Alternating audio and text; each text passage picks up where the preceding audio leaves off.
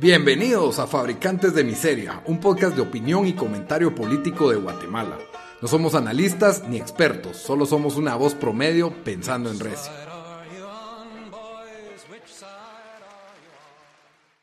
Bienvenidos al episodio número 60 de Fabricantes de Miseria. Con ustedes estamos los mismos de siempre. Daniel, desde Washington, D.C., ¿cómo estás? ¿Qué onda? Aquí bien celebrando las victorias de los chiquitos, Santa Lucía, Cotzumarguapa, Villarreal y no, sé si el Chelsea es, es, chiquito, pero, pero no, ha ganado, no, es el favorito. Todavía no ha ganado, pero la voy a celebrar independientemente. Bueno, aunque la verdad entre ellos dos, o sea, en dinero obviamente está Manchester City un poco ahorita, pero, pero Chelsea creo que ha ganado más títulos, ¿o no? Sí, sí ha ganado más títulos. Pues.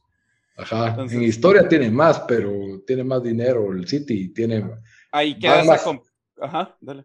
O sea, campeones de la liga inglesa, les llevan como 30 puntos de diferencia en, esa liga, así que los, los pobrecitos del Chelsea, del, humilde Londres.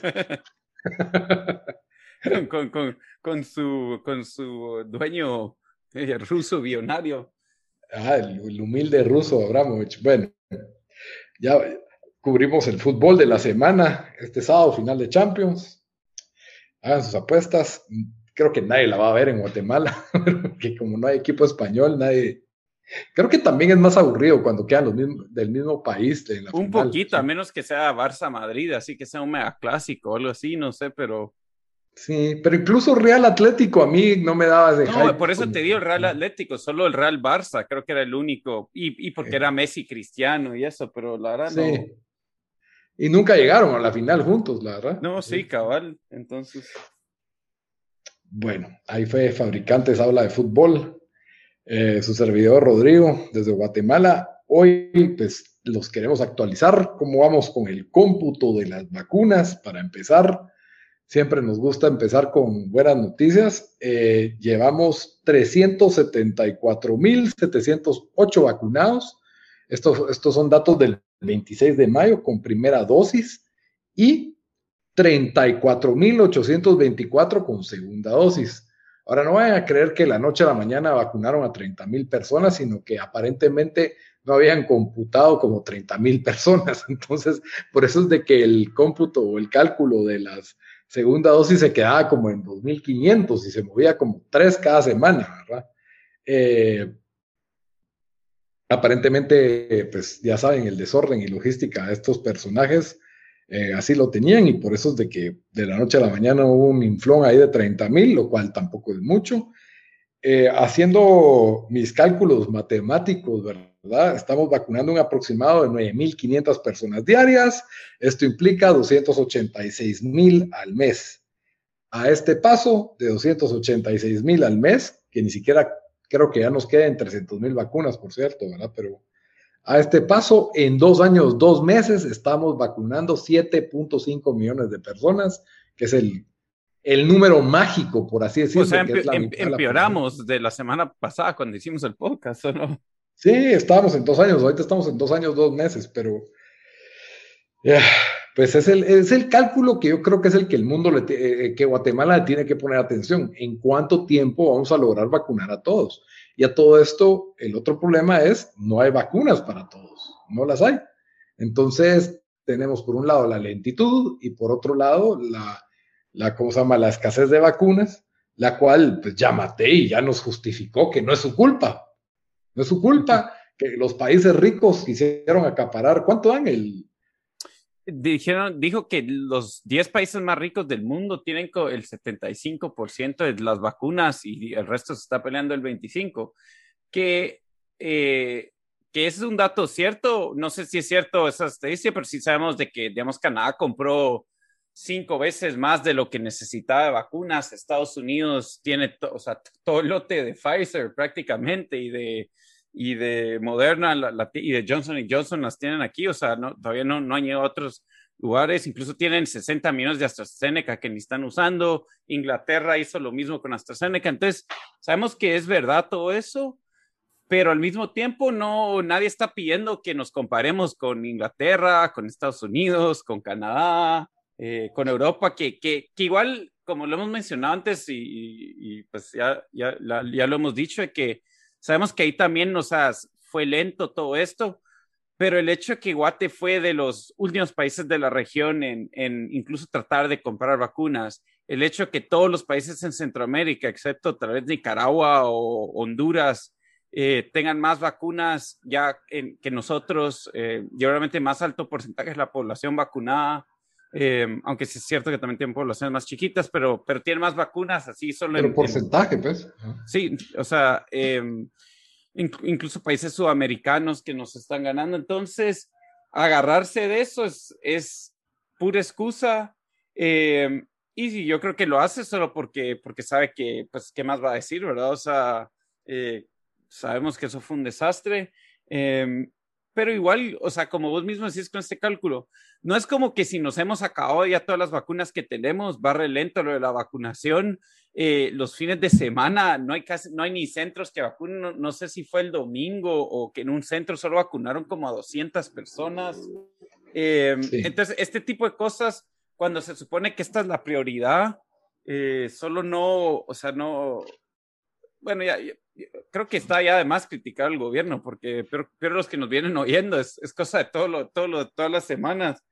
Pero, pero sí, o sea, y por eso digo que es medio cobardía de él, em, que solo no, no esté ahí eh, respondiendo preguntas y todo, pero si no se, se, se esconde tras de estas declaraciones, em, porque sí hay bastante de lo que, de lo que deberían, deberían responder, incluso bueno, ya sabemos que esto no solo está afectando, eh, o sea, que gente se está muriendo porque, o se está enfermando, que no, no se debería enfermar si ya tendrían unas vacunas, pero eh, ya había visto una nota que había salido, no sé en dónde salió, no sé si en Soy Sigo o, no, o nuestro diario, pero que el, que el, em, o sea, que, que, la, que la, una asociación de turistas, eh, ahorita se me fue cuál fue, pero que estaban diciendo, sí, o sea, que estos ya que, están, que están llegando a punto crítico eh, y que solo no, o sea, el hecho de que no hay vacunas y no se puede abrir más el país ya, ya está, o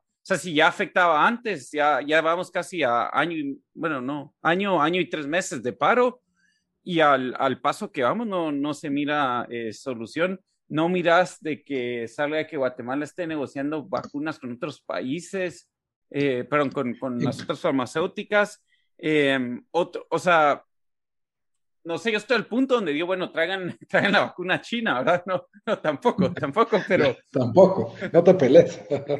pero sí, sí, no sé, es, es una impotencia la que se siente. Totalmente. Eh, encima de, como que si fuera cereza en el, en el pastel o en el helado, lo que ustedes prefieran, ¿verdad? Viene Yamatei y no, Guatemala no está en los países que se apuntaron a pedir excedentes de vacunas de estos países grandes. Para más fregar, o sea, saliendo esa noticia de que Guatemala no pide excedentes de vacunas, viene y Yamatei se dispone a culpar a los países grandes. También culpa a las iglesias evangélicas que están diciendo que no se vacunen, que han de ser cuatro, ¿verdad? En todo el país de 14 millones de habitantes, cuatro iglesias que han de decir que no se vacunen. ¿Por qué? No sé. Eh, creo que en la mayoría de iglesias que yo he oído sí están como que, bueno, si se puede, vacúnense especialmente para poder reabrir más rápido. Esto es culpa 100% del organismo ejecutivo. Uh, saludos al señor, ¿cómo se llama? Honor Etnic, que nos escribe en Twitter. Me estoy escribiendo estos días de que, ¿cómo es que no le echamos la culpa al CACIF? Bueno, si ustedes quieren creer que el CACIF pone al gobierno, ok, está bien, es culpa del CACIF indirectamente, pero en este momento no es el CACIF el que está en el organismo ejecutivo. El, que está en el organismo ejecutivo es Yamatei. Que hayan componendas, que haya corrupción entre unos y el otro, está bien, pero a la larga el CACIF sale afectado con que no tengamos a la mitad del país vacunado. Pues. O sea, son los que están perdiendo ese pensamiento no, sé, no muy lo entiendo cuando los mismos del CACIF también dijeron, hey, nosotros si nos dejan que, que, la vacuna sea gratis, pero dejen a nosotros comprarla eh, porque el gobierno está haciendo un tan mal trabajo. No sé, o sea, incluso yo, o sea, yo he visto más intención del CACIF y de todos los demás sectores de la población en conseguir vacunas, eh, en conseguir vacunas que, que, del gobierno. Entonces, no sé, eso es como lo decimos, es, Es... Eh, Casi es el Soros. sí, es el Soros, de, el Soros de la izquierda. o sea, pudiera, como hemos dicho antes, pudiera desaparecer mañana el CACIF y, lo reemplaza cualquier otra organización. Eh, o sea, no es, como que la corrupción se acaba, eso es, eso es un problema que ya viene de, de, de, más de 100 años, de, cómo opera el gobierno y, y, y, para qué de verdad está, está o sea, el, propósito de verdad del, del, gobierno, que siempre enriquecer a los que, a los que pues, le, pertenecen. O sea, cuánta gente no tenemos que lleva años viviendo el gobierno y eso para mí es... Siempre, ha pasado, pasó antes del CACIF, pasó durante el CACIF y va a pasar después del CACIF, en 100 años, pues es otra cosa el CACIF, ¿verdad? Entonces, em, no, no, no miro por qué dedicarle tanta energía a eso cuando, cuando tenemos este tipo de, gobierno que, no toma nada de responsabilidad, que, o sea, que, cada oportunidad que, tienen para, para enderecer el trabajo que están haciendo es como que la cagan más todavía, no sé, no, la verdad no, no, no sé ni qué, ni cómo decirlo, pero es, es la realidad. Hay que acordarse, el empresario no puede comprar lo que no está a la venta. Entonces, si el político no está a la venta, el empresario no lo puede comprar, así de sencillo. Entonces, sí, déjense de andar eh, viendo cosas, o exagerar y satanizar todo porque así les enseñaron o porque así dice su ideología. Cada problema tiene su causa y hay que buscarla. Sí, pueden haber trasfondos, pero en este momento el magnífico y sólido culpable de que esto sea un desastre es la administración actual. Entonces, y pues sí, la administración actual no es muy diferente a las últimas tres que hemos tenido también. Entonces, sí, hay que, hay que poner eso en, análisis, ¿verdad? Eh, gracias a Dios. Eh, por, otro lado, pues noticia buena, no sé qué tan, no sé qué, qué tan buena sea en este sentido, de que ya se van a poder vacunar las personas de 50 a 59 años. Por un lado dicen es porque no hubo suficiente, no hay interés. No hay interés en vacunarse, lo cual es otro problema. Pero, pero sabemos que, que, o sea, y eh, bueno, esto la verdad lo hemos visto en algunos medios reportados y, también en Twitter, que tal, no, es, no es siempre la mejor fuente, pero, pero a veces si, si, si, si los medios no lo reportan, o sea, ahí a veces sí, sí puedes ver que se, que se reportan ciertas cosas, donde hay gente que está ayudando en, en, en el interior y dicen, que solo el mensaje no leía un montón de gente. O sea, si tenés, sabemos que en Guatemala todavía hay gran porcentaje de la población eh, que no, no sabe leer ni escribir. Eh, asumamos que la gran mayoría de estos tienen arriba de 50 años, de 60 años, eh, un montón de otra gente que no tienen, eh, digamos que, bueno, aunque tengan un teléfono, que no van a tener saldo en el teléfono, que, que... entonces todo el mecanismo para registrarse requiere, requiere pues internet, facilidad de, de, poder hacer llamadas y uno lo hace por teléfono, de movilizarse, inscribirse a algún lado. Entonces, en parte son las realidades del país, ¿verdad? Que, sabemos que lo iba a ser más difícil eh, la vacunación, pero también no lo han hecho fácil para que, para que, toda, para que, que, toda la gente en Guatemala tenga, tenga acceso hasta incluso a poder inscribirse, ¿verdad? Eh, y no, o sea, yo sé que es difícil, pero, pero igual no, si no hay intención de tratar de mejorar eso, ¿qué se puede hacer?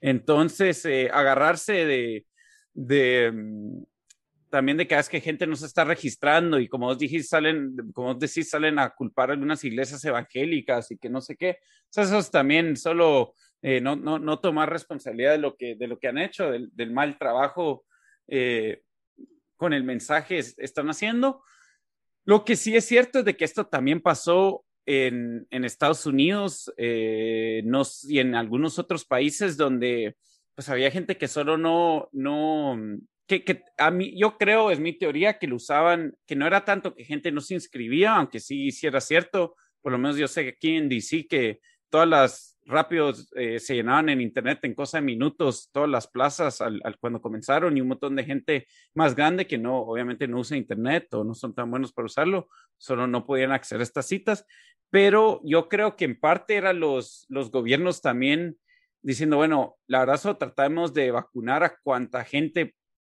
eh, podamos lo más, lo más pronto posible y puede ser que eso también esté pasando en, en, Guate, ¿verdad? Igual sabemos que tiene un lote de vacunas AstraZeneca que se vence en junio, entonces tal vez, tal vez es eso. O sea, tal vez mañana anuncian ya cualquiera de 18 para arriba se puede registrar solo para usarlas. Pero entonces yo creo que sí hay un par de cosas ahí, pero sí, sí, o sea, no, no se lo están haciendo fácil a, que toda la población en, todo en toda Guatemala pueda tener acceso a, la vacuna. Sí, y por supuesto, pues no hay ningún, los políticos nunca van a tener ningún incentivo de, admitir que, ah, sí, la cagamos. nunca, nunca va a existir ese tipo de, y se miraría mal como descaro, así que siempre tienen que ver cómo le echan la culpa a algo más, si no, no serían políticos entre otras noticias también no tan agradables, pero también es un poco sensacionalista la noticia, pero bueno, sube la violencia homicida, o sea, los asesinatos en algunos departamentos hasta en un 200%, lo cual pues es escandaloso, ¿verdad? 200% es, eh, es ridículo, ¿verdad? Eh, por lo menos en el caso de lo que es el departamento de Guatemala, Escuintla, Zacatepeques y Quetzaltenango, que pues realmente son los departamentos con más concentraciones de población. Y bueno, esto salió en, un informe presentado de índice de denuncias de delitos presentado este miércoles por el CIEN y la Fundación Difundesa, ¿verdad?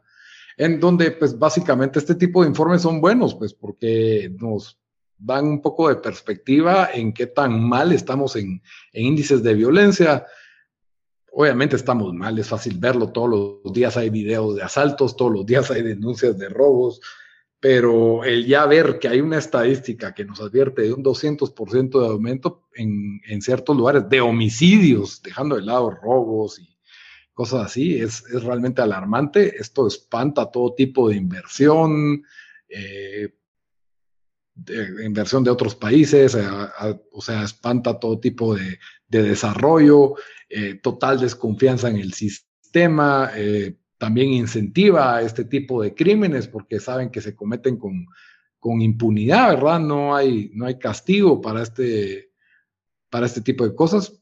Aún así, eh, hay que poner en perspectiva que el año pasado fue uno de los años más bajos en homicidios por el hecho de que todo el mundo estaba encerrado, habían toques de queda, estaban restringidas muchas de las actividades humanas, así que entre menos cosas hacemos, menos nos matamos, tal vez. Tal vez esa es la cura para la seguridad en Guatemala. No, extorsiones que cobró el año pasado.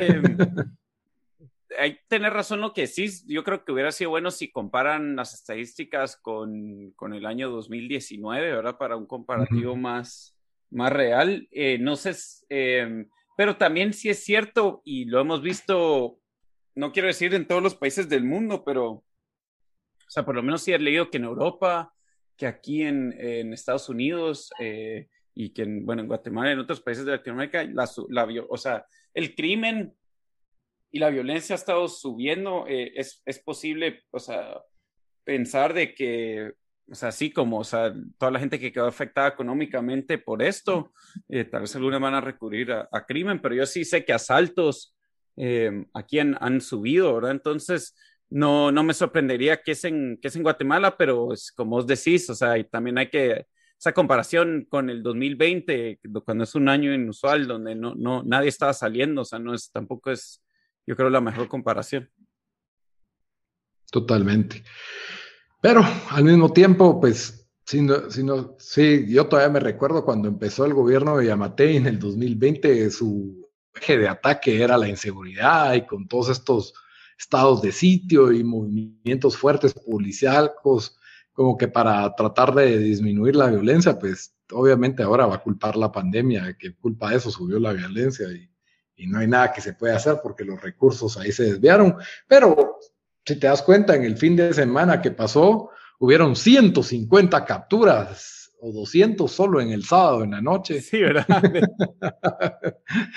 ahí es donde se van los recursos y las prioridades del, del gobierno, que bueno, o sea, por lo menos ahí tuvieron las fotos, ahí multas de 500 a 1000 quetzales, ya, olvídate, o sea, para las estadísticas está buenísimo, ¿verdad?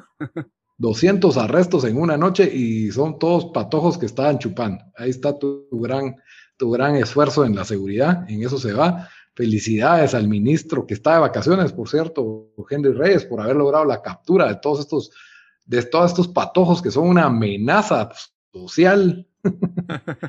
¿Verdad? Si tan solo así persiguieran a los violadores, extorsionadores y asesinos, pues creo que ya hubiéramos podido avanzar en algo, pero aparentemente tienen otras prioridades eh, los, gobernantes y los que administran el país. Y ni modo, ¿verdad? Lamentable que, que eso haya sucedido. Y entre otras malas noticias también, pues también vimos el reporte, ¿verdad? De que Guatemala retrocede, que bueno, puede perder 1.5 años de escolaridad por el cierre de escuelas. La verdad es de que esto derivado de la pandemia y de la mala administración es eh, fácil de ver o creíble totalmente este tipo de estudios porque pues estuvimos cerrados todos los colegios siete meses y el sector público ocho meses. Entonces, y al día de hoy ni siquiera están pues completamente abiertos, están con un sistema híbrido para evitar los contagios. Eh, bien sabemos que ya entre los niños es bastante seguro el tema del COVID sí, que al niño de no sé quién se murió por COVID, sí, pasa, pasa, pero estadísticamente hablando es, es, una, es muy mínimo o muy, muy poco posible que esto suceda. Eh, hay una mala política, ¿verdad?, en que no quieren, y esto afecta a la economía indirectamente, va a afectar, y, y no, nosotros podemos hablar aquí en la capital, donde el niño probablemente la, la escolaridad que perdió, tal vez se, se vio afectado en su, especialmente en los más pequeñitos, sus relaciones sociales, eh, sus ciertos aspectos de, no sé, de desarrollo psicológico que, que, que, pues, se, que le afecte por el hecho de que no va al colegio, ¿verdad? Y se tiene que quedar en la casa aprendiendo por una pantalla. Eh, si bien esto es deficiente, pues por lo menos hay una pantalla, por lo menos hay computadora, por lo menos hay internet. En, hay grandes áreas. de la... pedir una pizza para no morirte de hambre durante. Exacto pero ya en el interior, donde apenas llegaban a escritorios, apenas llegaban a cuadernos, apenas llegan a libros, eh, eh, se comparten los cuadernos, los lápices, en esos lugares de pobreza. o sea, gente que de verdad depende de esos alimentos, ¿no? Que dan en nuestras escuelas. También, eh, sin ir muy lejos, ¿verdad? En departamentos cercanos al, al, departamento de Guatemala, incluso municipios en Guatemala están en esas condiciones. Y así están, ¿verdad? Parecen restos de terremotos las escuelas y ni modo. Ahí es totalmente entendible que vamos a tener una pérdida de, escolaridad bárbara, eh, totalmente grave, ¿verdad? Y sí es importante que se tomen algunas medidas para, para poder compensar esto, porque sí hay un sector bastante la, grande que depende de la escolaridad pública y que depende de, del poco acceso que se tenía y que no tiene como, no digamos, hay ya hogares de clase media que sufren porque solo hay una computadora en la casa o dos y mucho, la del papá y la de los niños que se peleen por la misma y porque el Internet no va a ser el mejor, eh, no digamos en las áreas rurales más alejadas, ¿verdad? O sea, yo creo que poniéndolo en perspectiva, 1.5 años podría ser hasta poco, porque que también, ok, ahorita ya están regresando algunos y en forma mixta. Y me imagino que hay personas que tal vez por ignorancia no se atreven a mandar al, hijo al colegio o por que, ah, el maestro era muy grande y no se atreve a dar clases, entonces no hay quien dé las clases, ¿verdad? En el sector público y, y así se quedan y hasta que no nombren nuevo maestro no van a haber clases y todo este tipo de cosas que pasan en todos los lugares de la administración pública pasan en, los, en la educación pública, ¿verdad? No, no es la excepción ese, ese nicho. Eh, lo que te iba a decir, yo no sé exactamente cómo llegaron a esta cifra, eh, lo publicó el Banco Mundial. Eh, sé que también en, en, la misma nota hablan de la decepción y que lo basan en, en, más o menos en lo que pasó, digamos, en algunos países en África donde tuvieron, vivieron, bueno, la epidemia de, de, de Ebola y, y, todo eso. Entonces, eh, pero lo que sí es cierto es yo también he visto el mismo número aquí eh, que, lo han, que lo han mencionado, eh, incluso aquí donde dicen de que eh, la educación virtual puede costar como, como un año, es como un año de retraso escolar por, porque solo no se está aprendiendo de la misma manera. Entonces, em, sí, sí me, me, hace pensar que, que sí, o sea, que, que, en Guate sería peor y, y, saber, saber qué será, pero sí, sí, como ahí vos lo mencionaste, Lito, y lo hemos mencionado antes, no, eh, no había razón por qué no abrir los colegios. O sea, incluso teníamos varias eh, o sea, estadísticas de, de, bastantes países del mundo de que los contagios en los colegios, la verdad, no, no, eran, eh, no, no, no, eran grandes. no, no se da mucho, ¿verdad? O sea, no eran, no eran como estos estas bodas, ¿verdad? Que de repente salió 80% de la gente que fue a la boda en un super spreader event, ¿verdad? Entonces, em, sí, ahorita por lo menos ya, ya, ya abrieron, por, no, no han abierto todos, pero, pero sí es, es algo de seguir viendo porque al paso que vamos con las vacunas, o sea, van a pasar otro año cerrado, ¿verdad? Totalmente, sí, bastante, bastante triste eso. Y, creo que pues también podría verse que en algunos, especialmente yo lo diría, para el área rural, para el área donde no hay accesos tan fáciles de internet y de educación virtual, creo que ahí es donde más prioridad tiene que los maestros estén vacunados, que, el personal de esas escuelas esté vacunado, pues porque aquí en, en, los colegios caros de la ciudad capital, como les digo, ¿cuál, no hay tanta urgencia en ese sentido y ya, están adoptando eh, sistemas híbridos, pero en otros lados creo que sí sería ideal priorizar la forma de, vacunación de este, de este tipo de personal, ¿verdad? Especialmente si la gente no se está vacunando, pero si tan solo tuviéramos las 8 millones de vacunas que le compramos a Sputnik, pues podríamos hablar de eso, pero, pero como las están mandando de 50 en 50, cada tres semanas nos mandan 50, también deberíamos hacer ese cálculo. ¿Cuándo van a venir? ¿Cuándo van a venir las 8 millones? Porque a este paso de 50 en 50. Llegan en el 2024. Sí, ahí estamos, cabal. No sé, no he hecho la mate, pero digo, por. no, pero, pero sí, pensando, o sea, son 50 mil eh, al año, son 500 mil en 10 meses, eh, 600 mil al año. Sí, o sea, más todavía. Son mucho más. Porque... aunque se supone que ya abrieron una fábrica en Brasil que también va a ser la, la vacuna y que se supone que esa es la que le va a dar a, a toda Latinoamérica. Eh, no sé qué tanto, sí, o sea, no, no sé qué tanto va a ayudar, pero esperemos que ayude, o sea, porque sí, ya lo necesitamos. porque sí, está triste esto, porque 600 mil en un año, ¿cuándo vamos a tener 8 millones, verdad? Sí. Eso es lo, Serían 13 años, ahí vamos. Ánimo. Bueno, pero como siempre, al terminar todos los programas, les damos una recomendación de la semana. Así que algo para ver, leer o jugar. Dan, ¿qué nos vas a recomendar esta semana? Bueno, yo les voy a recomendar una serie que está en Netflix que la verdad Lito venía hablando de esta serie ya por bastante tiempo y al fin la, la empecé a ver y, y la verdad que sí, sí me está gustando bastante. Ya casi terminé la. O creo que ya, ya iba en el último episodio de la primera temporada, o lleva por el segundo episodio de las. Ahora, o iba en la segunda temporada. Es Master of None, que es con Nancy Sansari, que es un comediante que salía en Parks and Rec, ¿era delito? ¿O cuál? Sí, Parks and Recreation. Ah, okay. Yo nunca vi Parks and Rec, entonces por eso no tenía como que ganas de ver Master, ¿no? Ah, chistoso, ¿eh? Sí, nunca he visto un, eh, o bueno, creo que había visto unos sus stand-ups, pero parece que también es bastante bueno con sus stand-ups.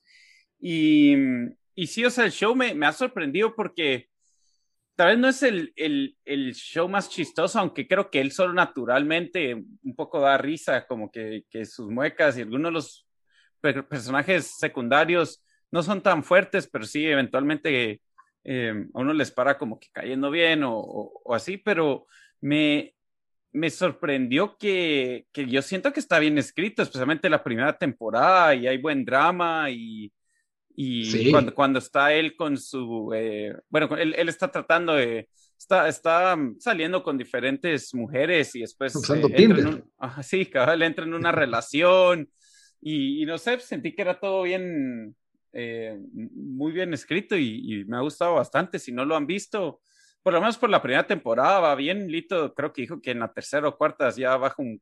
¿Solo son tres? Solo son tres. La, son tres. La primera, es que yo siento que la primera es como que más sitcom, pero tiene sus momentos de drama y de intensidad hasta cierto punto eh, muy buenos. En la segunda es, es como experimental, algunos episodios, parece como un student film, pero son buenos. A mí me gustaron todos. La segunda es buena, es una muy buena. Es en la tres donde yo estoy ahorita empezando y no me convence mucho lo que están haciendo. Eh, creo que toma otra dirección demasiado dramática, en mi opinión, porque creo que lo que tenía muy bueno era el balance entre lo chistoso y, y tal vez no es tanto chistoso, pero también feel good, ¿verdad? Que tiene esa serie, sí. como momentos así dramáticos que te decís, puerca, esto, y es, es tan humano, es un drama muy humano, ¿verdad? Entonces, no, la verdad es de que sí es recomendable. Master of None es una, es, es una excelente serie, la verdad. Sí, underrated tal vez. Sí, la verdad que sí. Y bueno, él ganó Emmys por esto, así que eh, si no, no creen nuestro review, ahí pues ya, ya dos Emmys creo que ha ganado por esto. Sí, eh, bueno, mi recomendación de la semana también es de Netflix. No será la mejor película del mundo, pero me gustó, la verdad, especialmente para los que crecimos en los noventas eh, y, y, tuvimos la oportunidad de ver a Roberto Bayo jugar. Eh, la película se llama Il Divino Codino. Es eh, una película semi-biográfica, diría yo. Una hora y media, así que es corta, eh, con detalles y pincelazos sobre lo, lo, que fue la vida de Roberto Bayo, este particular jugador italiano muy recordado por, no esto no es spoiler, porque todos lo recordamos, todos los que vivimos ese momento de cómo falló el penal decisivo en, en la final de Estados Unidos y 94. Por su colita también, su pelo. Ajá. El divino codino quiere decir eso, la colita divina, ¿verdad? Así le decían en Italia. Eh, entonces, sí, definitivamente es una película que está, tiene, puede ser, feel good, tiene un, una cuestión como que, ah, bueno, como de perspectiva sobre la vida, un drama muy humano, con las particularidades de este personaje que no, no es un Maradona, de, no tuvo una vida de excesos ni nada así, pero al mismo tiempo, pues sí, la verdad es una historia bastante... A mí me gustó, a mí me gustó bastante. Si ustedes son fanáticos del fútbol y sabían algo de él, creo que les va a gustar. Eh, es una hora y media, está en italiano, las actuaciones son buenas, la producción pudo haber sido un poco mejor, pero creo que no se complicaron haciendo complicadas escenas de fútbol, son muy poquitas las escenas de fútbol, es más del drama que, rodea a este personaje y por lo tanto es, está buena para pasar el rato. El Divino Codino o de Divine Ponytail, no sé cómo se llama en inglés, en Netflix. Así que ahí está al alcance y acceso de todos. Como siempre, les recuerdo que estamos en redes sociales, ahí se pueden comunicar con nosotros, nos pueden decir de qué les gustaría que habláramos o qué pensaron de lo que dijimos. Estamos en Twitter como FabriPod, estamos en, en Facebook y en Instagram como Fabricantes de Miseria y pues también les recuerdo que estamos disponibles para que nos escuchen en todas las principales plataformas de audio. Estamos en Stitcher, estamos en Spotify, estamos en SoundCloud, en iTunes Podcast. En todas nos encuentran como fabricantes de miseria. Muy bien, Dan. Hasta la próxima. Adiós.